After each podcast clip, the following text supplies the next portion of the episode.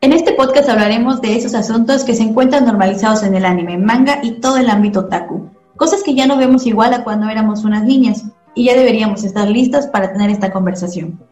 Esto es Memorias Manga. Hola, ¿qué tal? ¿Cómo están? Les doy la bienvenida a este podcast. Yo soy Ingrid Ricardo. Y yo soy Ana Ramírez. Este es nuestro tercer episodio y el día de hoy hablaremos de la normalización de la violación en el yaoi. Pero como no somos tan expertos en este tema, hemos traído a dos invitadas muy muy chidas. Ellas son Indra y Evelyn. Bienvenidas. ¡Uh! ¡Aplausos! Hola Indra, hola Evelyn. Hola, mucho gusto. Hola, ¿qué tal? Bueno, nos gustaría primero que nos digan su nombre, a qué se dedican, qué hacen. Pues yo soy Evelyn, y me gusta que me digan así o no a mí, no importa. Eh, soy estudiante de universidad, me dedico a, a, eso, a estudiar y ir a trabajar. Yo soy Indra, me gusta que me digan Indra, no tengo ningún problema. Yo soy estudiante igual de universidad, estudio la carrera de medicina, entonces cuando quieran tienen acá a su doctora Otaku disponible. y este, pues para lo que gusten. ok, muchas gracias. Y también me gustaría que nos comentaran cómo fue que conocieron este mundo del yaoi, o sea, cómo entraron al mundo del anime y por cómo eh, descubrieron o cómo quisieron por ese gusto específico del yaoi. Pues yo anime veo desde que tengo memoria por la televisión abierta, entonces es algo que ha existido desde muy chiquita, pero no conocía este género hasta que estaba en secundaria y conocí otras personas que compartían este gusto como yo, porque pues creo que todos en algún momento de nuestras vidas vimos anime en Canal 5, pero a nadie, o sea, no muchos se quedaron enganchados en ese género, ¿no? Entonces que quisieran ver más de eso y que pues fueran otakus y así fanáticos del anime. Entonces cuando eh, llegué a la secundaria y conocí a más gente, pues fueron estas personas las que me mostraron este género, que es el yaoi, y que pues básicamente me dijeron que estaba muy bueno y así, pues yo le y entré aquí a este mundo y pues a pesar de que pues ya no veo tanta de este género, pues me sigue gustando y sigo estando pendiente de las algunas cosas que salen o así. En mi caso fue muy curioso, o sea, yo veía anime desde chica por la televisión y demás, pero eh, yo nunca lo abandoné, entonces fue como que seguí con ese gusto y en la primaria yo recuerdo que tenía una amiga cuya hermana mayor tenía muchos discos, entonces su hermana mayor tenía eh, discos y recuerdo que en sexto de primaria me llegó prestar en Loveless y Gravitation porque me dijo, ay, yo sé que te gusta mucho la música, chécalo. Entonces me ven ahí, niña de 12 años, llegando con un DVD y viendo su primer BL a los 12 años. Y dije, ok, esto es interesante. Se me hace muy bonita estéticamente. Llego a la secundaria y, para buena o mala suerte, enfrente de la secundaria donde estaba había un puesto donde vendían anime. Y recuerdo que mirando entre las hojitas donde vendían estos pósters, encontré uno de Junjo Romántica. Y al principio yo creí que era un hombre y una mujer. Confundía Misaki con mujer. Entonces dije, mmm, ¿qué será? Yo cuando investigué que era BL y yo dije, ok, ¿qué está pasando? Se me hace interesante. Y pues igual habían chicas en tercer año de secundaria que ellas tenían mangas. Y recuerdo que ellas tenían una que se llamaba Playboy Blues y otro que se llamaba Sensitive P, ya sabrán cuál. Entonces me los llegaron a prestar y realmente yo entré acá desde una perspectiva muy, muy, muy chiquita, a los 12, 13 años y me quedé, aquí estoy. Este género se me hace muy estético, estéticamente muy lindo. Y pues el romance, hay historias que sí me gustan. Cuando yo era chica, pues las veía bien. Ya después cuando lo volví a leer no me pareció tanto, pero pues me quedé. Al final me quedé. Me gustó mucho más que el show.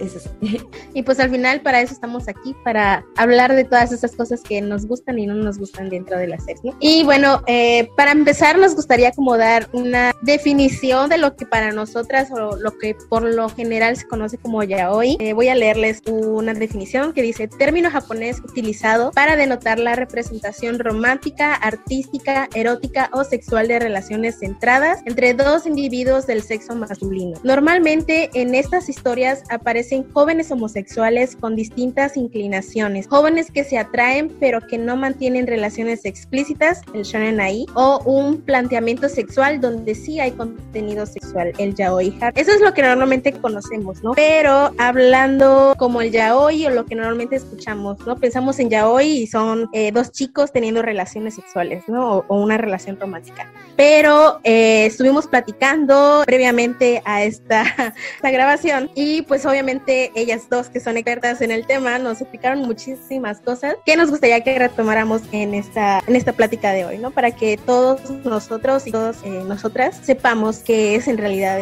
el yaoi y, o cómo se debería llamar realmente, ¿ok? Bueno, tenemos que empezar que yo pensaba que la definición que mencionaron anteriormente era la correcta, pero mi percepción cambió cuando hace dos años, en 2019, una amiga me dijo que fue a una plática en una convención la en Monterrey, en la cual escuchó una plática del doctor James Welker, que es una persona que tiene un doctorado en la Universidad de Kanagawa de estudios de interculturalidad y todo lo demás. Entonces, ¿qué es lo que pasa? Que él nos empieza a explicar, y según lo que nos pudo decir, de cuál es el verdadero significado de todo esto. En 2020 pude tomar plática en una conversión virtual que tuvimos y él nos dice que por primera vez la palabra shonenai aparece en 1968 en un libro de Inagaki Toruhiro, el cual se llama Shonenai no Bigaku, que traducido al español sería la estética del amor joven, hace referencia a la pedofilia. Y básicamente con amor joven pues tenemos que shonen es joven y ai sería amor, o sea, amor entre jóvenes. En 2003 las japonesas toman este término para lanzar una revista que se llama Shonen Ai no Bigaku-san, que en esta revista pues tenemos que hay contenido shotakon, y si nos damos cuenta Shonen Ai hace referencia a todo lo que es el amor, pero entre personajes del mismo sexo masculino, jóvenes. Ya en los años 70 un grupo de mujeres que les gusta el manga, mangakas, que se les llamaba como las fabulosas 24, deciden fundar una revista que se llama Besatsu Shoujo Comic y en esta revista sacan un manga que se llama San Rumu Nite en el cual tenemos el primer beso homosexual. Por eso muchas personas confunden el término shonenai con como que un yaoi más suave en el que solo hay besos y no hay escenas como que explícitas. En 1971 una de estas autoras dice, oye mira encontré esta revista que se llama Barasaku. Acá hay como que cosillas interesantes. De hecho si nos damos cuenta Barasaku es una palabra que se usa dentro de todo esto de la jerga de la japonesa para referirse a los hombres musculosos, la estética de hombres musculosos tipo vara. Y ellas como que emocionadas por esta revista deciden como que hacer su propia revista Shonenai más oficial, crean sus obras y en 1976 publican un manga llamado Kaseto y Nouta, que muchos conocemos como la balada del viento y de los árboles, que es como que la primera obra, como que todas conocemos como que el yaoi más antiguo. Entonces tenemos en cuenta de que el shonenai nace de un subgénero del shoujo y está relacionado más que nada con el afecto de una persona joven porque pues en esta revista y en este manga no hay escenas eróticas sino más que nada es este solamente besos y todo esto y por ello hay como que cierta confusión en el mundo occidental con un BL de temática más suave. De hecho si nos damos cuenta tampoco en este desarrollo de shonen tampoco están los términos de uke y de SM, que eso ya se empieza a desarrollar un poquito más adelante. Entonces, ya de ahí empezamos a lo que es como que ellos dicen, ok, necesitamos una revista en la cual la temática esté más enfocada solo en amor de hombres, pero ya jóvenes, ya no que sean chicos. Entonces empiezan a intentar crear una que le ponen de nombre Comic John, que en 1979 la renombran como una revista que se llama John. Y en esta revista, en la revista John, aparece por primera vez la palabra Joy. Esta palabra nace como un acrónimo para Yamanashi, Ochinashi y Minashi, que literalmente significa sin pico, sin caída, sin significado. Y es entonces una burla a las propias historias, ya que solamente lo que querían era enfocar historias con escenas meramente sexuales explícitas sin ningún desarrollo de la trama, o sea, sin historia. Hoy en día, básicamente, esta palabra se puede encontrar escrita también como 801 porque se pronuncia de manera igual en japonés. En los años 80 la palabra ya hoy empieza como que a agarrar mucho más popularidad porque empieza lo que es el boom que los doujinshis son como que fan art, vamos a decir, y serían como que el equivalente a un fanfic, pero dibujado por fanáticas. Y esta palabra doujin viene del japonés que se traduciría como doujin, grupo de personas con mismos intereses, y shi, que significa revista. Entonces sería como que revista, pero personas con mismos intereses. Y de ahí pues tenemos que es independiente, es de fans para fans. Y pues como eran trabajos originales que luego fueron modificando obras existentes, es cuando ya empieza a agarrar como que aún más popularidad, ya es cuando tenemos, por ejemplo, doujins de Captain Tsubasa, Saint Seiya, Dragon Ball Z y cosas a lo que ya conocemos en la actualidad. Y ya en los años 80, cuando empieza a ser mucho más popular lo que son los doujins y todo lo demás, es cuando aparece el término de UKSM. Si nos damos cuenta, no estaban anteriormente, sino hasta que las fanáticas empiezan a, hacer sus fanzines. Ellas utilizan esto para denominar al seme, eh, que viene del japonés semeru, como la persona activa en las relaciones, y al uke del japonés ukeru, que significa recibir. Entonces, pues de esta manera ellas ponen como que los roles en las relaciones sexuales en sus revistas.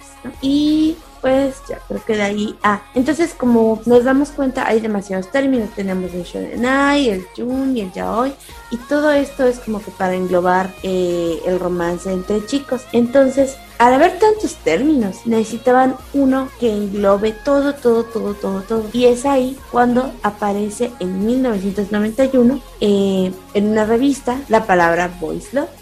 Esta revista eh, se, llamaba Boys Love Comic y como representaba amor entre personas eh, homosexuales, pero ya adultas, es cuando estas personas deciden, ok, vamos a englobar como BL a todas las relaciones homosexuales que nosotros tengamos. Y pues comentan que estas historias, a diferencia del yaoi, en el BL sí se centran en la trama, no solo hacen em, meramente relaciones sexuales, como pues lo dice la palabra yaoi meramente. Y algo muy importante, shonenai y yaoi no están para nada, para nada, para nada relacionados con el nivel de erotismo que lleva la obra. Como muchas veces nosotros pensamos que Ashley Night solo, solo ves ya hoy, ya cuando hay escenas explícitas. Lemon igual cuando ya hay cosas mucho, mucho más explícitas. Sino que solamente existen dos categorías, el BL y el BL-R18. Lo que conocemos como Shonen sería correctamente decirlo solo BL y lo que conocemos como ya hoy, que muchos terminamos como que algo más fuerte, es correcto denominarlo como BL más 18. Y también, si nos damos cuenta, nunca está la palabra lemon. Entonces, esta palabra nunca existe en Japón, es algo que nosotros empezamos a apropiar del fandom gringo. Y es ahí cuando pues está como esas confusiones de si hay o no relaciones sexuales en las historias. Me acabas de hacer un boom.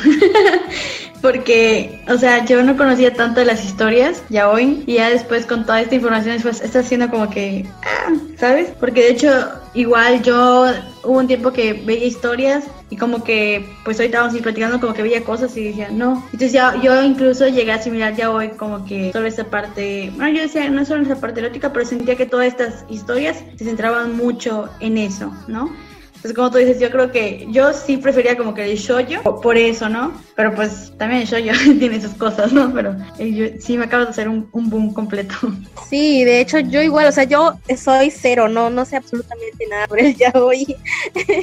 y este, y pues investigando como para poder hacer este episodio, incluso llegué a leer comentarios o como descripciones donde decía que el yaoi era un derivado del hentai y que y es como de, pues nada que Ahorita eh, vamos a platicar algunas historias y vamos a ver que en realidad, ¿no? Que se divide como en estas cuestiones que acaba de decir Indra. El BL está derivado del shoujo, o sea, ni siquiera está derivado del hentai. Es lo más curioso, o sea, el BL y el y el shoujo es súper, son como que, vamos a decir, primos o parientes lejanos. Bueno, ni tan lejanos.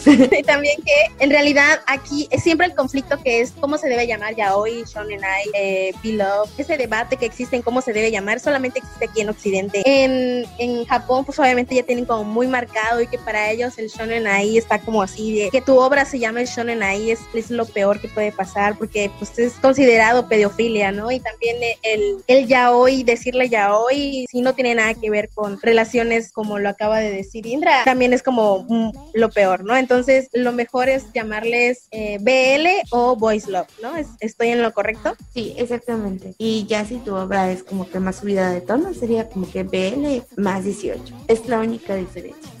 O sea, todas tuvimos esa etapa en la cual todos pensamos de que, ay, sí, Sharonai es algo más suave, o ay, Yaoi es algo más este, fuerte, o ay, yo roleo Lemon. Y así de que Lemon ni siquiera existe en la jerga del BL, es algo que es muy occidental, o sea, en Asia no hay, pero pues sí. ¿Y qué es Lemon?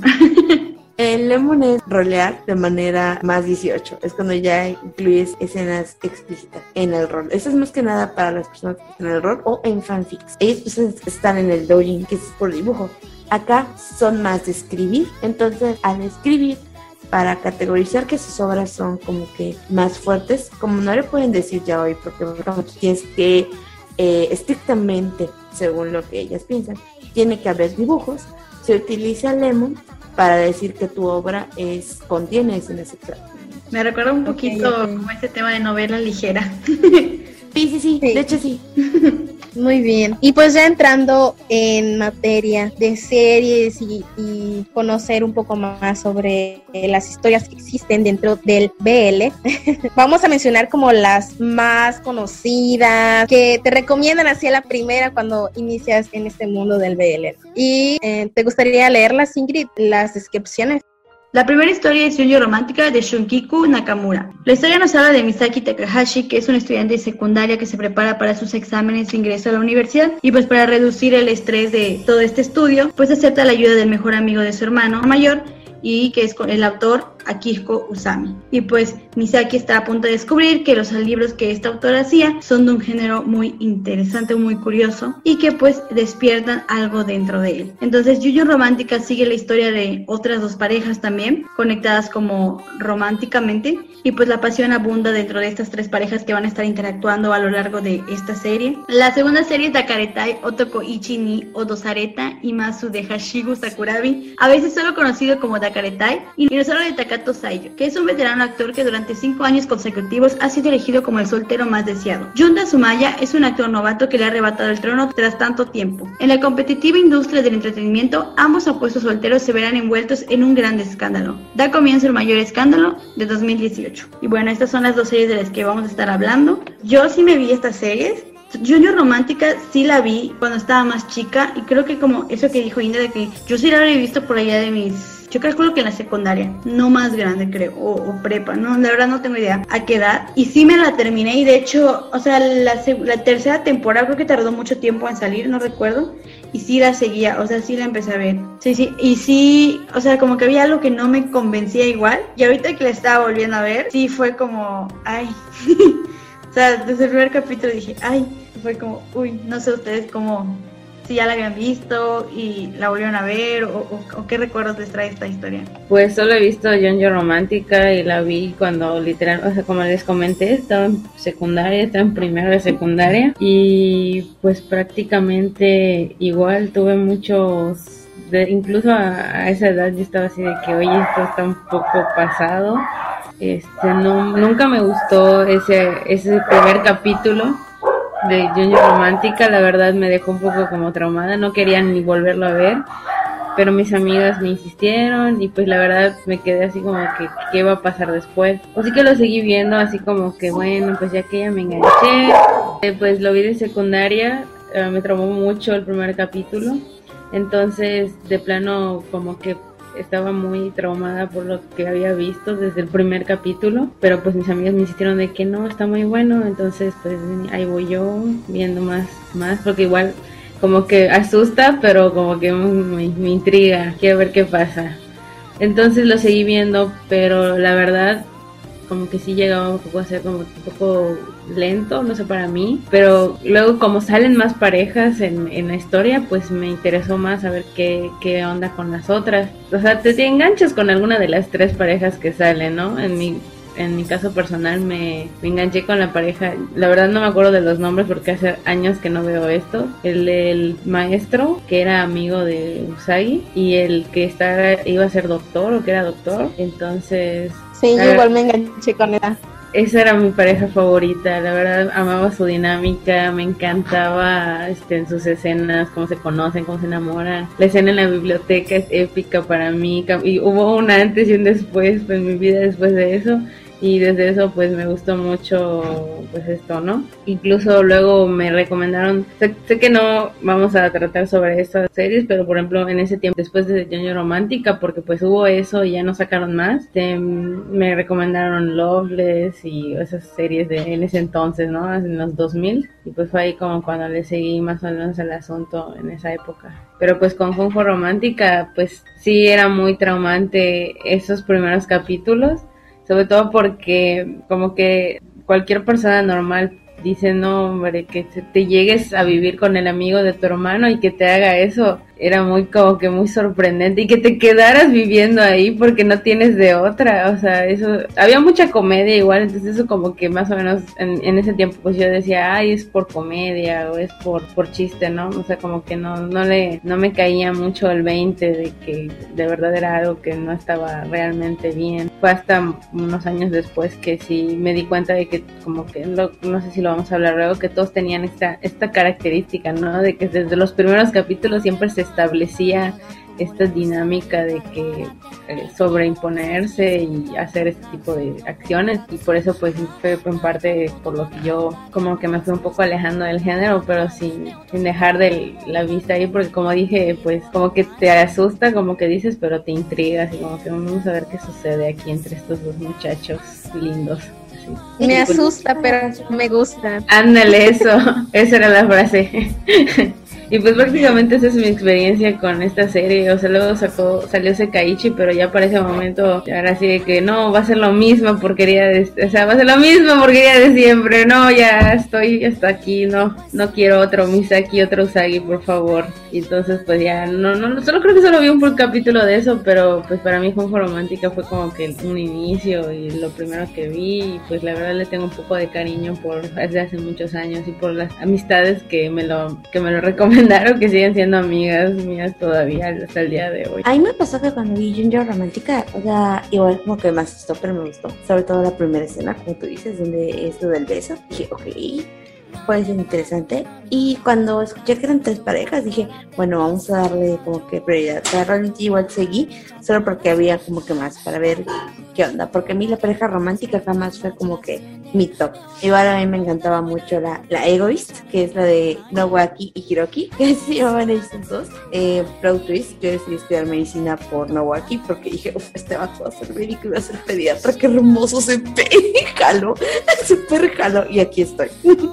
Pero sí, y ya hasta hace poco, cuando Panini saca este el manga de Junjo, creo que como 2018, algo así, dije, ah, lo voy a comprar. Y cuando tengo el tomo en mis manos y vuelvo a leer el manga, güey, esa tuve el, de explosión de emociones horrible, porque es cuando te das cuenta que realmente nunca hubo nada consensuado en ellos, o sea, en el manga es mucho más explícito y dices, ok, esto estaba mal, ¿cómo podía verlo de pequeña? O, o cómo pude inclusive haber disfrutado tal vez de, de esta escena que era, era violación, porque sí era eso. O sea, cuando es algo no consensuado, es violación o es abuso sexual.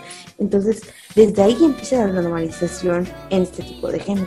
Sí, justo eso igual me pasó, porque yo sí vi Junior Romántica de chica. Y no era, o sea, yo de hecho nunca tuve como que anime favorito, nada más era como que las veías y platicabas con otras chicas, ¿no? Aparte, ver el hablo como dijo eh, Noemí, ¿no? Que es como te sirve para platicar con otras y hacer amigas. Entonces a mí de alguna manera igual me sirve como para interactuar con otras chicas y sí, sí, este, o sea, sí veía estas historias y no veía nada, incluso como que decía, ay, o cuando había escenas bonitas era como que, ay, ya sabes, como que, ay, sí. Entonces sí, como que ahorita verlo ahorita sí fue como igual el boom como te paso. Y me imagino que igual el manga debe estar más explícito que el anime. Sí, definitivamente en el manga ya ahí se ve más marcado lo que es el, el abuso sexual, el que existen, por ejemplo, caricias de tipo agresivo, hay, ves pues ya como lo que es este, la culpabilización, o sea, como a veces este, eh, Usami es, psicológicamente ejerce como que cierto maltrato hacia Misaki, eh, diciéndole que él es una persona inestable y que lo necesita en su vida, cuando Misaki realmente pues era una persona en su adolescencia tenía que unos 17, 18 de entrar a la universidad, o sea, realmente no era una persona que podía estar consciente si quería o no estar con alguien, hasta ahí vemos como que cierta normalización de lo que es las relaciones entre personas de diferentes edades. Es como que ya desde ahí ya empieza a haber como cierta normalización entre el romance entre una persona ya adulta contra alguien que es apenas un adolescente y está empezando a forjar un criterio de qué es lo que quiere y está realmente no puede decidir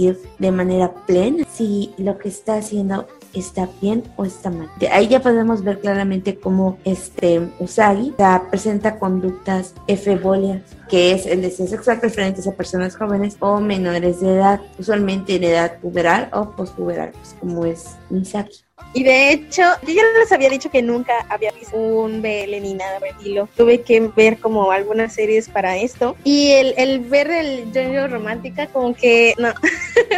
o sea, porque a, pesar de que me gusta mucho como el shoujo y todo eso, no, no me gustó el hecho de que, o sea, es que los personajes se la pasan gritando todo el tiempo y están como muy alegrados. Porque Misaki se la pasa gritando todo el tiempo con esto precisamente con lo que acaban de decir, de que como no sabe en realidad qué es lo que quiere, o sea, todavía está descubriendo su sexualidad. Eh, entra él en conflicto consigo mismo de, de, qué hacer con su relación con Usami. Y pues cuando Usami obviamente pues, se le va encima o le hace cosas, él se altera porque él quiere y no quiere y entonces Usami no respeta la idea que tiene Misaki de, de si quiero o no, simplemente va a lo que va y básicamente lo termina violando, ¿no? En, en todos sus encuentros, en la mayoría de sus encuentros siempre es forzosamente y Misaki termina cediendo a, lo que quiere Usami. Entonces, eso no, no me gustó mucho en realidad. Y los otros dos, que tampoco recuerdo sus nombres, los que había mencionado, Evelyn, ese, ese sí, también, a pesar de que también como el personaje, sobre todo el maestro, grita mucho y todo, la relación creo que sí me gustó más de, de las tres que se presentan, por lo menos en la primera temporada con la que le vi. Es la relación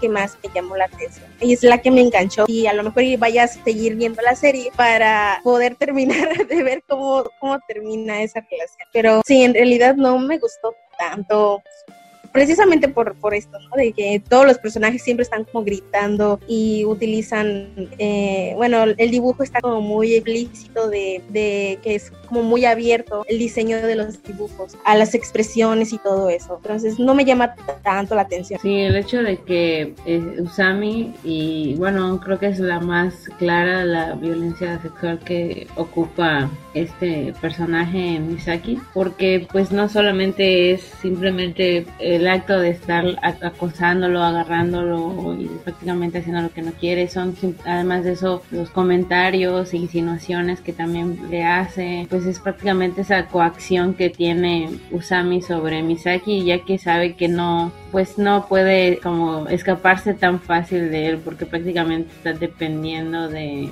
de él y de su dinero, ¿no? Y pues no como que no le importa tanto los sentimientos que pudiera tener Misaki sobre eso o pues que está haciendo mal y todo esto se ignora, o sea, nunca hay un momento en donde se cuestione esta situación, esta relación. Y cuando una persona, así como Misaki es joven y no sabe lo que quiere, las personas que habrán visto la serie en una época joven no habrán podido pues como distinguir que no habían podido distinguir que es este tipo de violencia, ¿no? Es decir, de que tú como persona joven, tú dices, empiezas a normalizar, empiezas a asimilar esto como algo que es lo que debería ser lo que podría ser, no tiene nada de malo, pero pues tienes algo, a lo mejor tendrías un pensamiento de que sí hay algo mal, pero pues mira, son felices, mira, luego se quieren. Eh, así como esta otra, la última pareja que no hemos mencionado, que es la de el otro maestro, que es amigo de Hiroki, que es el, creo que es Miyagi Shinobu, ¿no? la diferencia de edad es,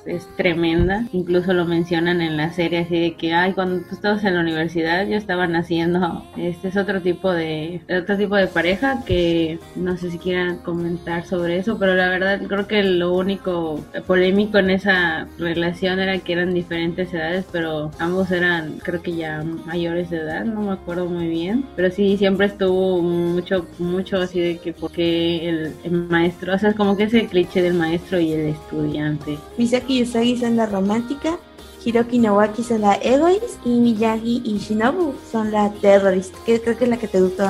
Sí, no, la que a mí me gustó fue la egoísta, la de Nowaki con Hiroki, esa fue la que me gustó. Y la tercera, la que es la de Miyagi con Shinobu, Sí, concuerdo totalmente con lo que acaba de decir Evelyn, porque, o sea, el personaje menor es el que está insistiendo en querer estar con el maestro, ¿no? Entonces, ahí de plano, pues lo que fácilmente el adulto podría decir es que no, porque hay una diferencia de edad, este, o sea, el, que debe ser responsable ahí es el adulto, a pesar de que el menor de edad está como muy insistente, ¿no? Es como lo ideal, lo que debería ser, y ya lo hemos hablado en el episodio de Sakura Card Captor, Entonces, el, adulto debe ser el responsable, pero igual creo que porque está, el maestro está también descubriendo, ¿no? Acaba de terminar su relación eh, con su ex esposa y está descubriendo como también su nueva sexualidad, si le gustan los hombres o no. Entonces, creo que también ahí, aunque no es como que esté justificando o algo parecido, pero pues de ahí se agarran para poder darle la trama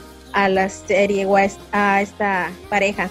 Sí, creo que no, no me acuerdo muy bien, pero según, según yo no, en o sea, ninguna de las tres como que tiene algún momento así como de catar, o sea, no catarsis, como de descubrimiento, autodescubrimiento que dicen, no hombre, soy re gay, o sea, soy, soy gay, muy gay. O sea, simplemente Misaki, creo que Usami sí es así, que a me gustan los hombres, pero pues nunca, nunca se define como tal. Misaki es así de que, oh, por Dios, me beso un hombre, así que ah, vive con ese trauma y los demás es así de que lo mismo, ¿no? Pues, ajá, o sea, no hay ningún momento de este este momento donde dicen, no, estoy diferente, ¿no? O sea, a lo mejor tienen algún momento como de, pues, no sé, no sé si es algo japonés de ver su sexualidad o no sé, según yo, así son, son ellos, pero no hay, o no sé si es por parte de la autora, pero de que les guste un hombre al parecer no tiene ningún problema, o sea, al final, al final del día llegan a vivir juntos, o sea, solos los dos, o sea, sí, o sea, saben que no deberían estar como que muy a la vista cuando tienen sus muestras de afecto, o sea, incluso me acuerdo que este Nowaki y Hiroki tenían sus citas en comidas rápidas y así para que la gente no los viera feo, o sea, hay como que ese subtexto, ese, esas ideas, pero nunca en la serie, ese, bueno, en el anime, yo no leí manga, se ahonda más en esta situación que creo yo que pudiera haber sido algo un poquito más interesante o pudiera haber dado más algo a la serie, además de solo cosas las que trae para llamar la atención por parte de las parejas. De hecho, en lo que es, o sea, sí retrata bastante bien lo que es la sociedad japonesa y, o sea, a pesar de que existe este género, el BL, es muy contrastante, como en Asia en general, hay como que cierta, como que tabú hacia lo homosexual. Obviamente en Japón es un poquito más abierto que, por ejemplo, en China, Taiwán, todos esos países, pero aún así, eh, esta pareja, como dijiste, la, la egoísta, sí lo trata bastante bien con sus citas en lugares como que más públicos y en el manga de hace como poquito de Junjo, el hermano de Misaki ya se entera de la relación con Usami, con su mejor amigo, y ya hay como que cierto conflicto y ahí como que se ve un poquito más el lado japonés de que no debería ser porque es mi hermano, traicionaste la confianza. El hermano inclusive se preocupa porque ya empieza a decir que sí hubo como que cierta violencia sexual hacia Misaki, o sea, es algo que siempre estuvo presente y fue muy recurrente en toda la serie, pero ya lo empiezan a decir hasta puntos más recientes del manga. Pero sí, o sea, tienen, ambas tienen toda la razón de que es muy, muy recurrente la violencia sexual en toda esta obra. Y pues como soy médico y es me gustan mucho las definiciones de la Organización Mundial de la Salud, vamos a leer que como violencia sexual es todo acto sexual con la tentativa de consumar un acto sexual comentarios o insinuaciones sexuales no deseados o las acciones para comercializar o utilizar de cualquier otro modo la sexualidad de una, de una persona mediante la coacción por otra persona independientemente de la relación con la víctima en cualquier ámbito, incluido hogar y lugar de trabajo. Si nos damos cuenta, esto concuerda sumamente bien con la dinámica de las tres parejas, vaya, de, de Misaki y Usagi en el hogar, de Nowaki y Hiroki igual en el hogar, las tres en el hogar. Pero esto es como que siempre hay una violencia. Al final todas acaban cediendo, sí, pero pues siempre hay alguien que los obliga a empezar todo acto. Sí, de hecho, esa pareja que ustedes mencionan de Nobaki y Hiroki, hasta la manera que se conocen, ¿no? O sea, el tipo pues lo conoce, lo ve y lo ve triste, bueno, a veces dije, bueno, ¿no? Te llevo para que platiques y luego va a su casa y luego se queda con la llave y entra, está durmiendo y está ahí al lado de él y yo, qué pedo, ¿no? O sea, esto ya y, el otro igual así como, ¿qué onda? Y luego empieza todo este show. Hasta en la manera en que se conocen. Es un poco extraño, ¿no? Y en la manera, lo que ustedes dicen, ¿no? Tanto en las tres parejas hay esto de que, bueno, en el caso este de Nowaki Hiroki, que hasta cuando ve a Usagi, como que, no sé si, creo que las tres coinciden estos celos como tóxicos, de que incluso este Usami cuando ve a, Misaki en los primeros capítulos, ¿no? Con el chico eh, de que no, vente, ¿no? Y lo jala, lo mete al coche y se lo lleva, o sea, sin que él quisiera, lo lleva. El otro de que ve a Sammy y, lo agarra, ¿no? Y le dice como, eh, senpai, no sé qué, maestro, sensei, perdón, sensei, y lo, lo jala, ¿no? Y es como digo, o sea, esta fuerza, este tema de posesión también está presente. Sí, y pasa lo mismo también en Dakaretai, ¿no? O sea, podría parecer que Junta es como muy lindo, muy tierno, pero ese es el que siempre está como jalando a Takato para, de hecho, en su primer encuentro así es como de vamos a ser amigos, lo llevo a casa y ahí se le pone encima, ¿no? Este, incluso Indra, este, no, no tuve tiempo de leer el manga, pero Indra dijo que en el, en el manga es aún más explícito, ¿no? Como que en el anime censuraron un poco eso. Pero, o sea, es, es básicamente la misma dinámica en las dos series. Y de hecho, eh, uno de los capítulos, Takato menciona como de ya estoy harto, no me gusta lo que hace conmigo, pero ya estoy acostumbrado, entonces yo mismo me dejo. Es como eh, el ceder a estas relaciones sexuales, aunque no quieras, pero porque de alguna manera te da placer, o sea, no estás como tomando en cuenta todo lo que pasas para poder llegar a ese placer, ¿no? Entonces se romantiza porque incluso sus compañeros de trabajo es como, ay, qué bonito se ven, son muy amigos, son muy unidos y ellos mismos como que los shipean pero pues no saben todo lo que hay detrás y todo lo que sucede detrás. Es muy curioso como en Dakaretai empieza un círculo de violencia en el cual obviamente pues es muy difícil de salir. Y sí, definitivamente en el manga, el primer encuentro entre Takato y Junta es como que algo súper brutal porque te muestran cómo el mismo Takato le pide a Junta que por favor pare. Y me parece que inclusive hay una parte en donde Takato sangra y es cuando como Junta empieza como que a entrar en razón. Y el mismo Takato dice que se siente abusado y huye de Junta en los primeros episodios del manga porque no se siente seguro. Entonces ahí ya te das cuenta que una verdadera invasión a la integridad física de este personaje pero al final acaba accediendo a la relación porque digamos que se, hay como que cierto síndrome de Estocolmo, empieza como que, ay, bueno, eh, no es tan malo, o, ay, bueno, este, tal vez solo fue la primera vez y fue mi culpa porque puse resistencia o todo esto. Entonces hay esa cierta victimización por parte de Takato y luego Junta que está aparentemente arrepentido de sus conductas, pero aún así sigue siendo bastante celoso, posesivo de manera romántica según los demás. Entonces, esa dinámica de, de posesión y de violencia es como que nos debe de prender muchos foquitos rojos en que, ok, esto no está bien, hay, algo mal en esta relación, en estas personas, esto no debería ser. En la vida real esto está mal y no porque estos dos personajes sean atractivos visualmente está correcto.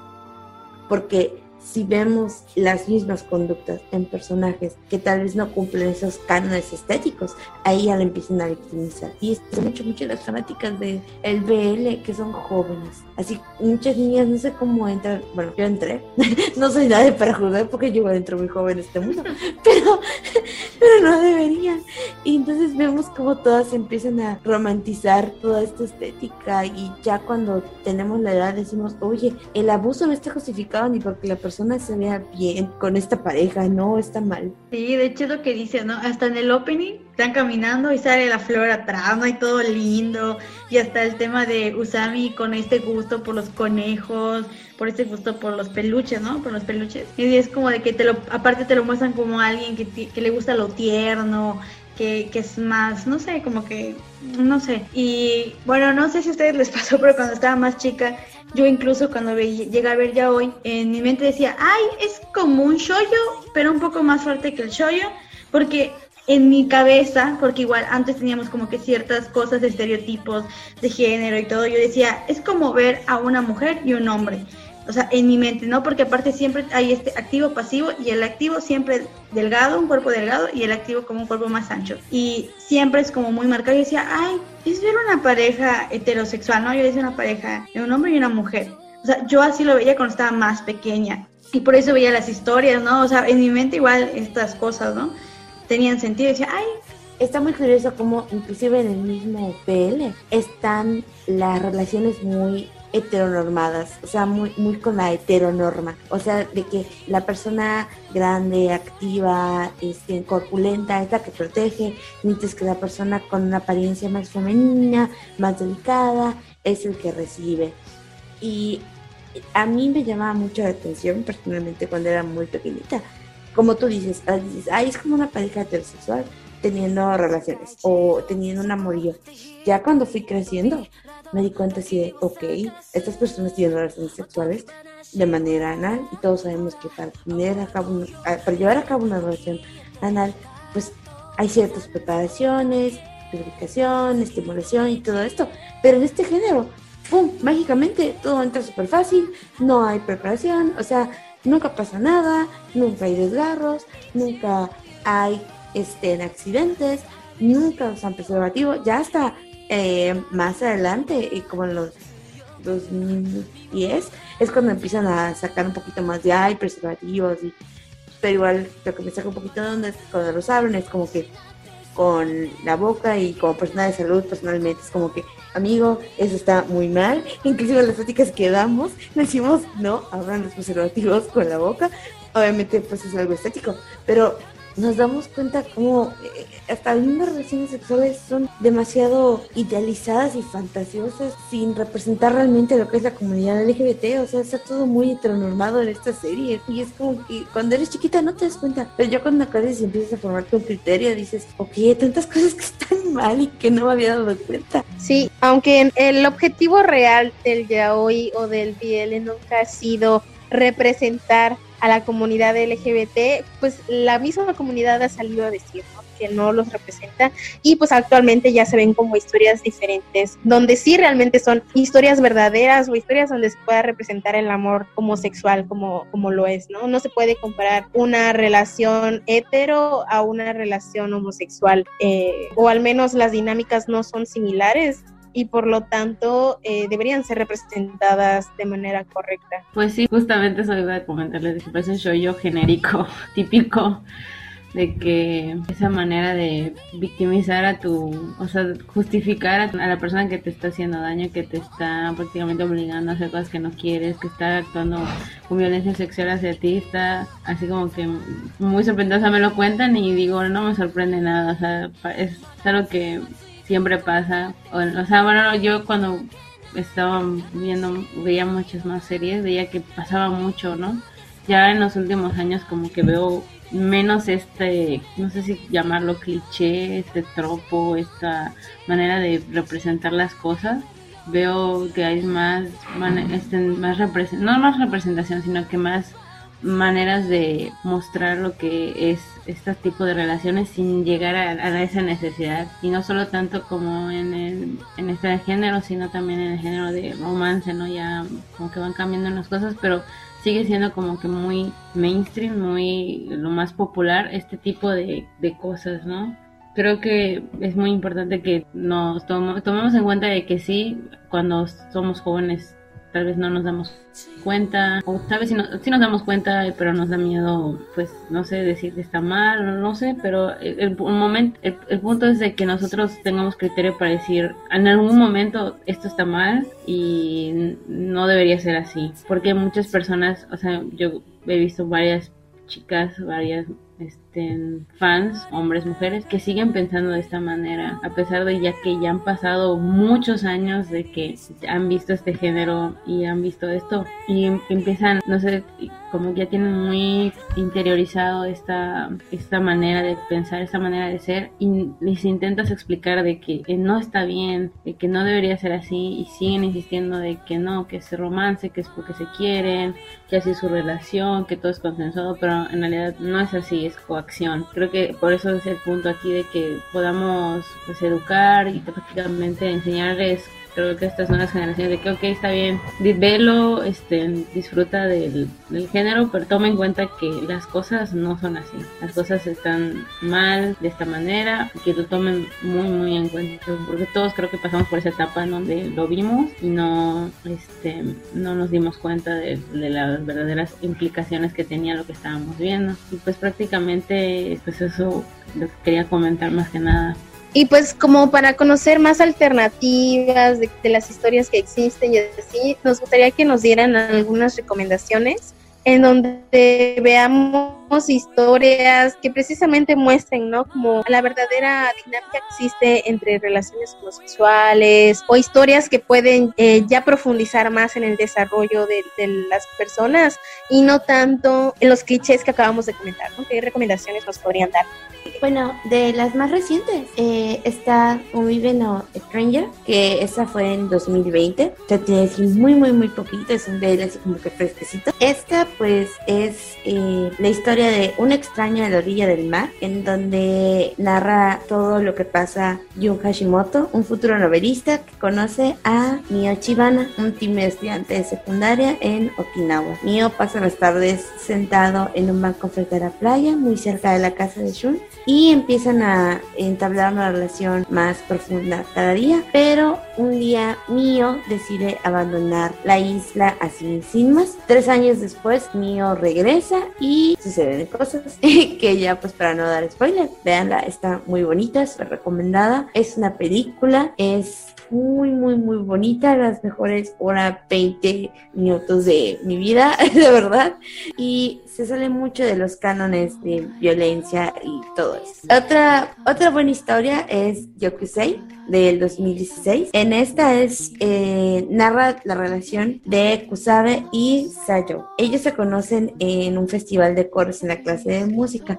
Kusabe se da cuenta que Sayo no está cantando y pensaba que no tenía aptitudes musicales. Lo que descubre Kusabe es que un día este compañero está en una sala desocupada practicando los cantos y Kusabe, pues como buen compañero, decide eh, ayudarlo con la canción que van a interpretar. Es igual una película muy bonita, es algo lenta, vamos a decir, porque ves cómo se va construyendo la relación entre estos personajes y es muy, muy bonita, súper tierna. Igual es una película como hora 30 y es chulísima porque la va dividiendo por temporadas. Está la temporada de primavera, la temporada de verano, otoño, e invierno. Entonces es muy lindo. Ves cómo va floreciendo su amor como que en cada época del, del año. Evelyn, ¿tú tienes alguna recomendación? Yo recomiendo de verdad el Danmei, de verdad no le tengan miedo porque es chino o algo así, de verdad es algo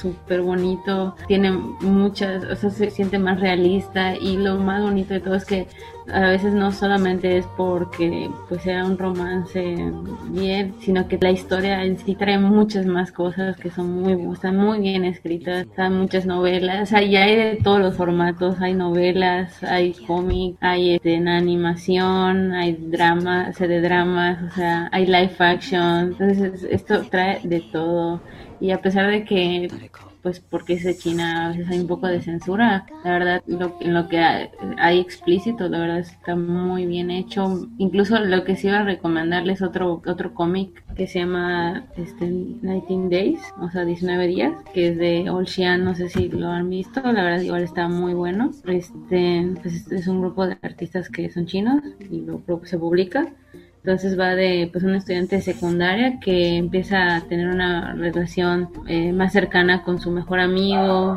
y pues al parecer que está enamorado. Entonces es así como que un poquito más como slide, of life, como pedazos de vida de, los estudiantes y pues no solo que están ellos, también hay otros personajes también ahí, también de la que incluso habíamos hablado antes del video. Esa serie está, la del, no lo pude comentar, pero estaba ocupada, pero la que es eh, el marido de mi hermano, la verdad la tengo así como recomendada, muy, muy recomendada, o sea, muy específicamente esta, porque es algo, esa, que un producto de Japón se salga del molde de esta este, estructura que siempre tenemos, la verdad es algo muy bueno, o sea, creo que ya está habiendo más influencia occidental en esto. Y pues este yo como recomendación más personal buscaría entre si ustedes tienen algún shipeo, o sea, algún doujinshi, o sea, porque el mundo del doujinshi la verdad es muy bueno, no porque sea un fanart pierde calidad. O, o sea, la verdad hay muchos doujinshi este que están muy buenos de, de los shipeo que les guste, no sé en, uno de los clásicos de Naruto y Sasuke, o sea, hay muchas cosas buenas de eso que no tienen que ser, necesariamente ser malas, tóxicas, con violencia sexual, o sea, cosas que te pueden traer algo bueno.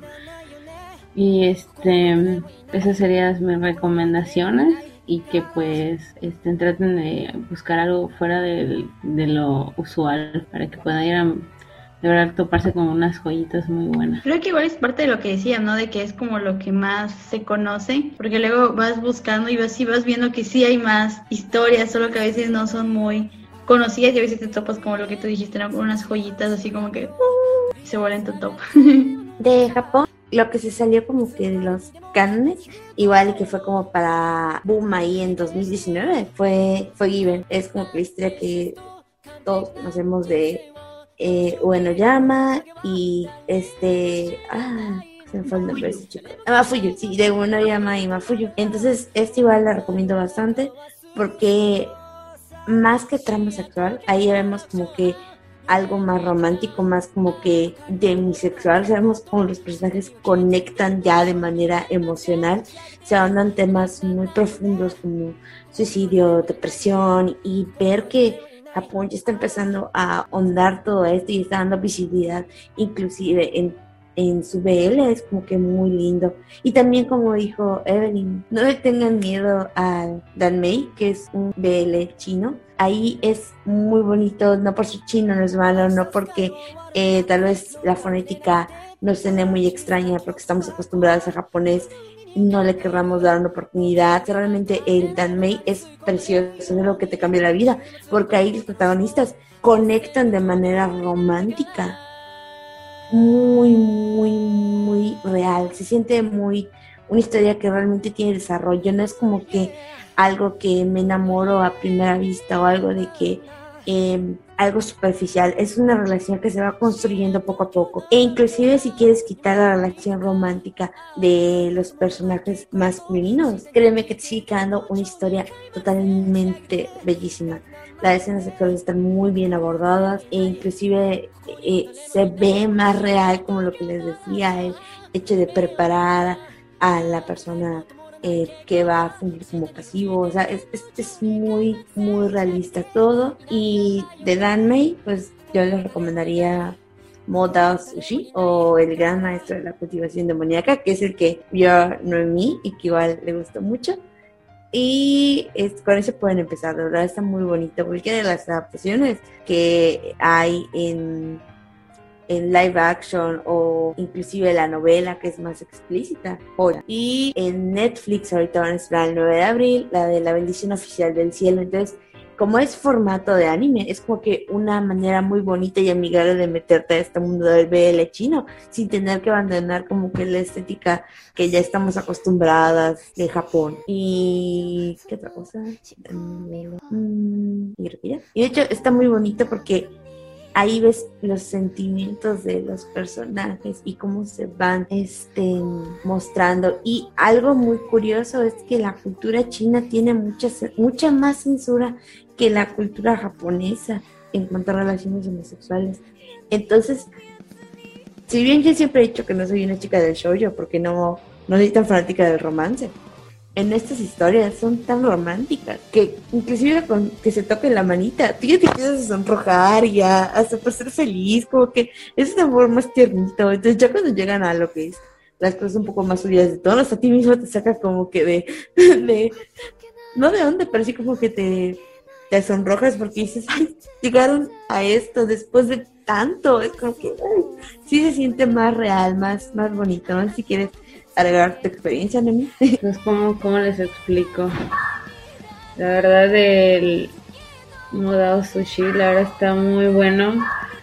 Yo, pues, por gusto personal, me gusta ver toda la historia antes de. O sea, me gusta leer de qué trata todo, aunque me spoile, para que valga la pena que lo termine, ¿no? Entonces, ahorita yo, la verdad, estoy tomando mi tiempo para disfrutar todas las versiones que tiene esto, aunque yo ya sé de qué va la historia, cómo va a terminar y todo, este, todo, la verdad está muy, muy interesante porque sí cuesta un poquito de trabajo como que al principio captarle a la cuestión del idioma porque estamos acostumbrados, bueno, yo como persona de, de cosas japonesas estoy más acostumbrada a ver cosas sea, yo ya te entiendo, o sea, más o menos cómo es la fonética, el idioma, la, manera en que se habla. Entonces en chino es algo muy diferente, muy, muy, muy diferente. Entonces yo ahorita lo, estoy viendo, de hecho lo sigo viendo, o sea, Netflix está la serie Live Action. Y como dije, creo que son 100 capítulos, 120, no me acuerdo cuántos son, no son muchos. 52, son 52. Ah, es, perdón, perdón, estoy pensando en otro.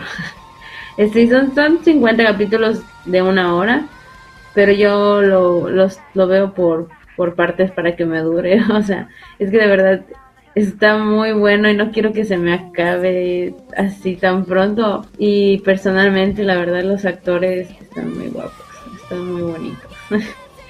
y sí, o sea, como que sí se toman muy en serio su trabajo, es decir, en ningún momento, porque a pesar de los efectos, o sea, en el a pesar de los efectos visuales, se nota el compromiso de que si está un, perro demonio gigante ahí, tú le crees al actor que de verdad hay algo ahí. Entonces, este, porque hay muchas cosas de magia y ese tipo de cosas chinas ancestrales.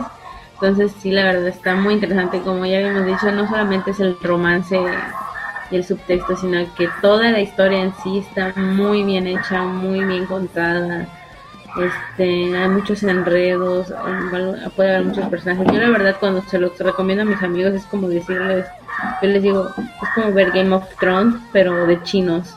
Y con el plus de que es biel, o sea, ¿qué más quieres? O sea, es calidad y, y, romance biel y buenas cosas y, y, porque no solo hay momentos de drama, momentos de romance, hay momentos de acción, hay momentos de comedia, aprendes, este, yo la verdad te dan ganas de aprender chino después de ver esto porque la verdad está muy muy bueno. Y las otras eh, las otras entradas de esta de esta saga de este título la verdad están muy muy muy buenas. Este la novela también este pues a pesar de que pues es una traducción eh, eh, captura muy bien estas cosas. Creo que, creo que es el material más completo, creo yo. Y pues ahorita no sé si está saliendo también en, animación. Y pues creo que está viendo una, un doblaje. O si de plano no te gusta que se escuche en chino, hay ya su adaptación a, o sea, la animación en, en japonés. Entonces, si te gusta más escucharlo en japonés, ahí está, toma tu anime en japonés, o de calidad este porque pues que sí está, está hay gente que de plano lo ve y me dice no entiendo nada o sea tienen tienen como cuatro nombres cada quien o sea es una cosa como un poco es como que una transición muy extraña pero al final la verdad sí me vale mucho la pena. Y pues esa es, esa es mi experiencia la verdad sí te cambia un poquito como que la perspectiva de ver este tipo de series como que dices, ah, todavía hay gente que de verdad sabe cómo hacer este tipo de historias. Está, está muy bueno. No, pues muchas gracias. Sí, la neta sí, dan ganas de ver todo lo que acaban de decir solamente con escucharlas. Entonces, ahí estaremos como al pendiente de ver. Vayan a ver lo que acaba de decir Indra. Y pues la bendición oficial para- del cielo. La bendición, la bendición del oficial celestial. La bendición del oficial celestial. La bendición oficial del cielo es el nombre malo. La bendición del oficial celestial. No nos están pagando por esto, pero por favor saquen más de mail. Netflix, patrocíname. Ok. Y ya como para ir cerrando, eh, ¿qué les gustaría como concluir de todo lo que acabamos de hablar el día de hoy? Pues yo la primera cosa que me gustaría decir es como que de plano fue en lo mismo que dije en el capítulo anterior, como que son cosas completamente distintas verlo a cuando estás chica, a cuando lo ves ahora. Y pues sí es como muy importante que, que las personas que están más chiquitas sepan todo esto, porque es eso, ¿no? Que luego cuando estamos chiquitas lo vemos y ya está súper mal y decimos como, ay, ¿no? Hasta el tema de que haya mucha, o sea, mucha diferencia de edad, yo en esta serie, sobre todo en el ya hoy, no lo veía, o sea, sí lo veía mal, pero como que, ah, bueno, ¿no? Y ahorita ya es como que, ay, no, o sea, ves que, pues te das cuenta, ¿no? Cuando estás más chica, hasta la forma en que tú ves el amor es otra cosa, ¿no? O sea, eres más manipulable, eres más... Más vulnerable. más vulnerable. A mí me gustaría concluir y reafirmar el hecho de que, y en cualquier tipo de relación, no solamente en el BL, que el ceder a las relaciones sexuales por insistencia, por estar siempre como acosando y así, al momento de ceder, si tú no quieres tener relaciones y cedes solamente por esa insistencia, sigue siendo violación, porque no estás dando tu consentimiento al 100% hasta que ya hay como Lo disfrutas como a ti te gustaría por tener como esa, esa presión y pues también, ¿no? Que cada quien pues puede vivir su sexualidad como más le plazca. Entonces, em, eso es lo que a mí me gustaría decir. No sé qué eh, les gustaría a ustedes, Indra o Evelyn.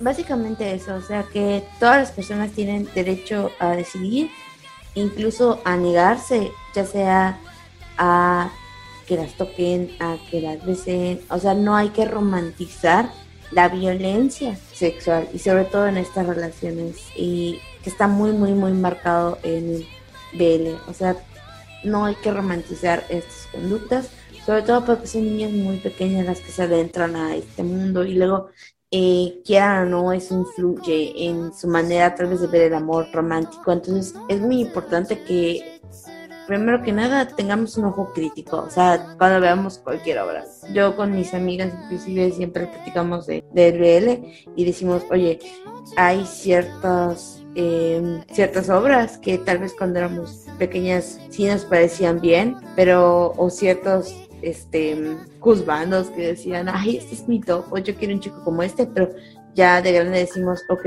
está mal porque tenía conductas violencias, conductas abusivas, y eso no hay que normalizarlo para nada, en ningún ámbito, ya sea en ámbito heterosexual, homosexual, o en el ámbito que tú quieras.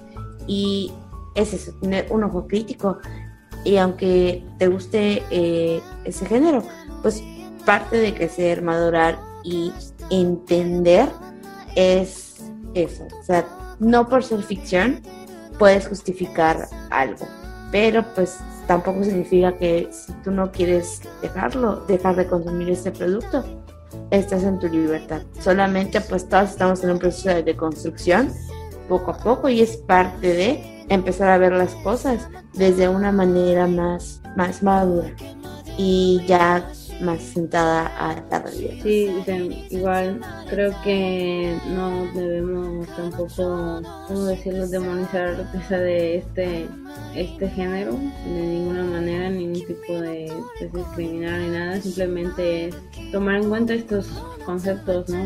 Tomar un criterio sobre las cosas, sobre todo diferenciar de lo que es una ficción o lo que es la vida real, tener muy muy en cuenta en esto, ¿no? Porque como ya dijeron, Que no hay que demonizar ella. que no hay que demonizar ya hoy y El pues- vele, vele, vele. el B, perdón, perdón, es la costumbre. Este, porque yo por mucho tiempo lo dejé de ver, lo dejé por completo en lo que ya, ya un poco más grande, porque para mí siempre era lo mismo. Yo veía BL y decía, no, es la misma cosa. O sea, trataba de ver algo nuevo y era lo mismo. O sea, salvo algunas excepciones. Este, pero pues prácticamente era lo mismo, prácticamente pues me perdí de muchas cosas buenas por eso. No fue hasta ahora que recientemente pues, estoy volviendo a ver este género, que digo, no, pues no, no, no, creo, no creo que sea completamente dejar algo, sino simplemente pues buscar algo mucho mejor que podamos tener, porque no significa que no haya muchas cosas que aunque no sean como mainstream, aunque muy conocidas, no por eso sean malas. Y pues es eso prácticamente, esa es mi conclusión. Tomarlo en cuenta para nuestra vida y para poder entretenernos con estos géneros. Pues me gustaría muchísimo agradecerles a Indra y a Emily por estar en este capítulo. Creo que toda la información que dieron fue de suma importancia. Había muchísimas cosas que yo no sabía, sus conocimientos sobre este tema a comparación de lo que yo sabía, fue así como, wow, o sea, cuando empezó Indra a hablar y explicar los términos y todo esto fue como que, wow, no, porque incluso esos, esas cuestiones, hasta de los términos, ¿no? Porque ahorita ya mucha gente se mete al mundo como que friki, otaku, a esta cuestión del anime y del manga, y yo veía estas discusiones en Twitter y yo no entendía ni siquiera a qué se refería, ¿no? A veces como que veo que dicen acá, acá, y yo como de que, ¿cómo que aquí estoy lo otro, no?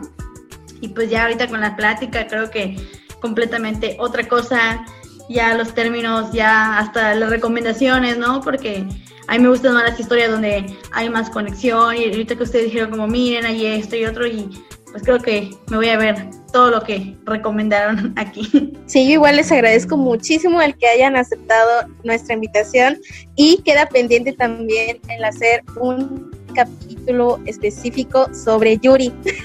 Queríamos meter en este episodio, meter tanto Yaoi como Yuri, pero no iba a dar tiempo para nada. O sea, ya vieron cuánto acabamos de hablar sobre nada más el Yaoi o el BL, perdón, la costumbre. pero eh, esperen eh, próximamente otro episodio con Indra y Evelyn sobre el Yuri. Espero con ansias el próximo episodio. Muchas gracias por invitarme y por todo, todo lo de ahorita. La verdad, Indra se lució como siempre, sabe mucho la máster en esto. Y pues gracias por, por escucharme y a, los perritos. Más que nada agradecerle a Ana y a Ingrid por tomarme cuenta para este episodio. Este jefa, si estás escuchando esto, mira, si se ve algo, no solo de medicina, también de PL. algo me sirve, no solo me desvelo, mis ojeras no solo son de leer libros de cuerpo humano, también veo otro tipo de cuerpo humano y de relaciones interpersonales. y pues cuando gusten yo estoy a disposición de ustedes en Facebook como Indra Ávila y cualquier cosita, recomendación, si necesitan, este, no sé, eh, cómo adentrarse al mundo del BL chino, aquí sin problemas pueden mandarme mensaje a Facebook y yo les mando todos los links, de verdad, o sea, no se van a arrepentir. Ok, pues muchas gracias. No olviden seguirnos en nuestras redes sociales. En Facebook estamos como Memorias Manga Podcast y en Instagram estamos como arroba memorias, memorias manga. y también no olviden seguirnos en a nuestro canal de YouTube, Memorias Manga Podcast, y pueden encontrarnos también en Anchor y Spotify como Memorias Manga. También tenemos un correo electrónico por cualquier duda o sugerencia que tengan, es memoriasmanga.gmail.com Y pues creo que eso sería todo. Les agradecemos muchísimo que se hayan quedado hasta el final de toda esta charla. Yo soy Ana Ramírez. Yo soy Ingrid Ricardo. Y esto fue Memorias Manga. ¡Uh, adiós!